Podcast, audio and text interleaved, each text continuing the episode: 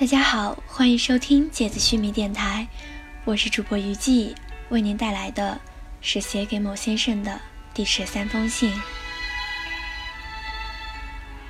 嗨，某先生。嗨，某先生，我又很久没给你写信了。芥子没盼我斩立行，我觉得我这个朋友身上散发着伟人的光辉。至于你嘛，隔着尴尬的时间与空间，就那样受着吧。我并不是很在意。这次聊点什么呢？就聊我最爱的电视剧吧。小时候的电视和作业是对死对头，兼着父母对我的厚望，我对电视的掌控权只有大风车开演的那么几十分钟。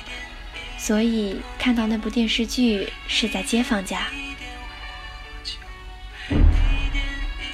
从摩天大楼的天台，那个男人拽着两个要掉下去的女孩，咬牙切齿地说：“我死都不放。”到一群人围着其中一个捧着礼物盒的女孩起哄地叫着：“戒指，戒指，求婚戒指！”等到我上初中，和几个女孩闲聊看过喜欢的电视剧，我讲起这个电视剧，讪讪道：“我还不知道这个电视剧的名字。”等我讲完。我记得故事的细节，其中的一个女孩说：“我好像看过，叫《我和僵尸有个约会》。”当时正在住校，家中没有网，所以直到高中有了手机，才看了第一部、第二部。大学时看了第三部。第一部是求着要好的男同学帮着从网吧里下载的。我的读书时代大多是个穷人家出来的、艰苦奋斗的老学究式的学生样子，所以网吧这种地方我是不大敢去的。等到第二部，校外商店的玻璃窗上贴着广告，下载电影、电视剧，电视剧两块钱三集。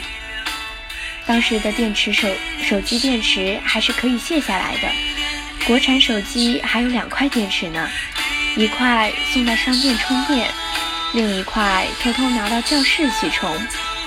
我不但要和同班同学为了几个仅有的充电孔斗智斗勇，还要防着我们班主任没收手机和充电器。当大家挑灯夜读的时候，我在看马小玲；当大家你侬我侬的时候，我在看马小玲；当大家闲聊的时候，我聊的还是马小玲。在我的熏陶下，舍友笨笨的，在五年六五六年后重新见到我的时候，还能脱口而出九字真言，我功不可没。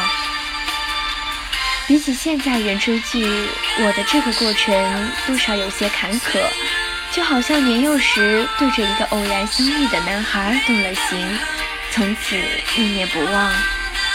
年少时终于得知其姓名。披荆斩棘来到他的面前，经过各种阴差阳错，有情人终成眷属。别笑，纵然幼稚，这是我的真爱。别笑，这依然是我的真爱。打算再看一遍马小玲的蓝。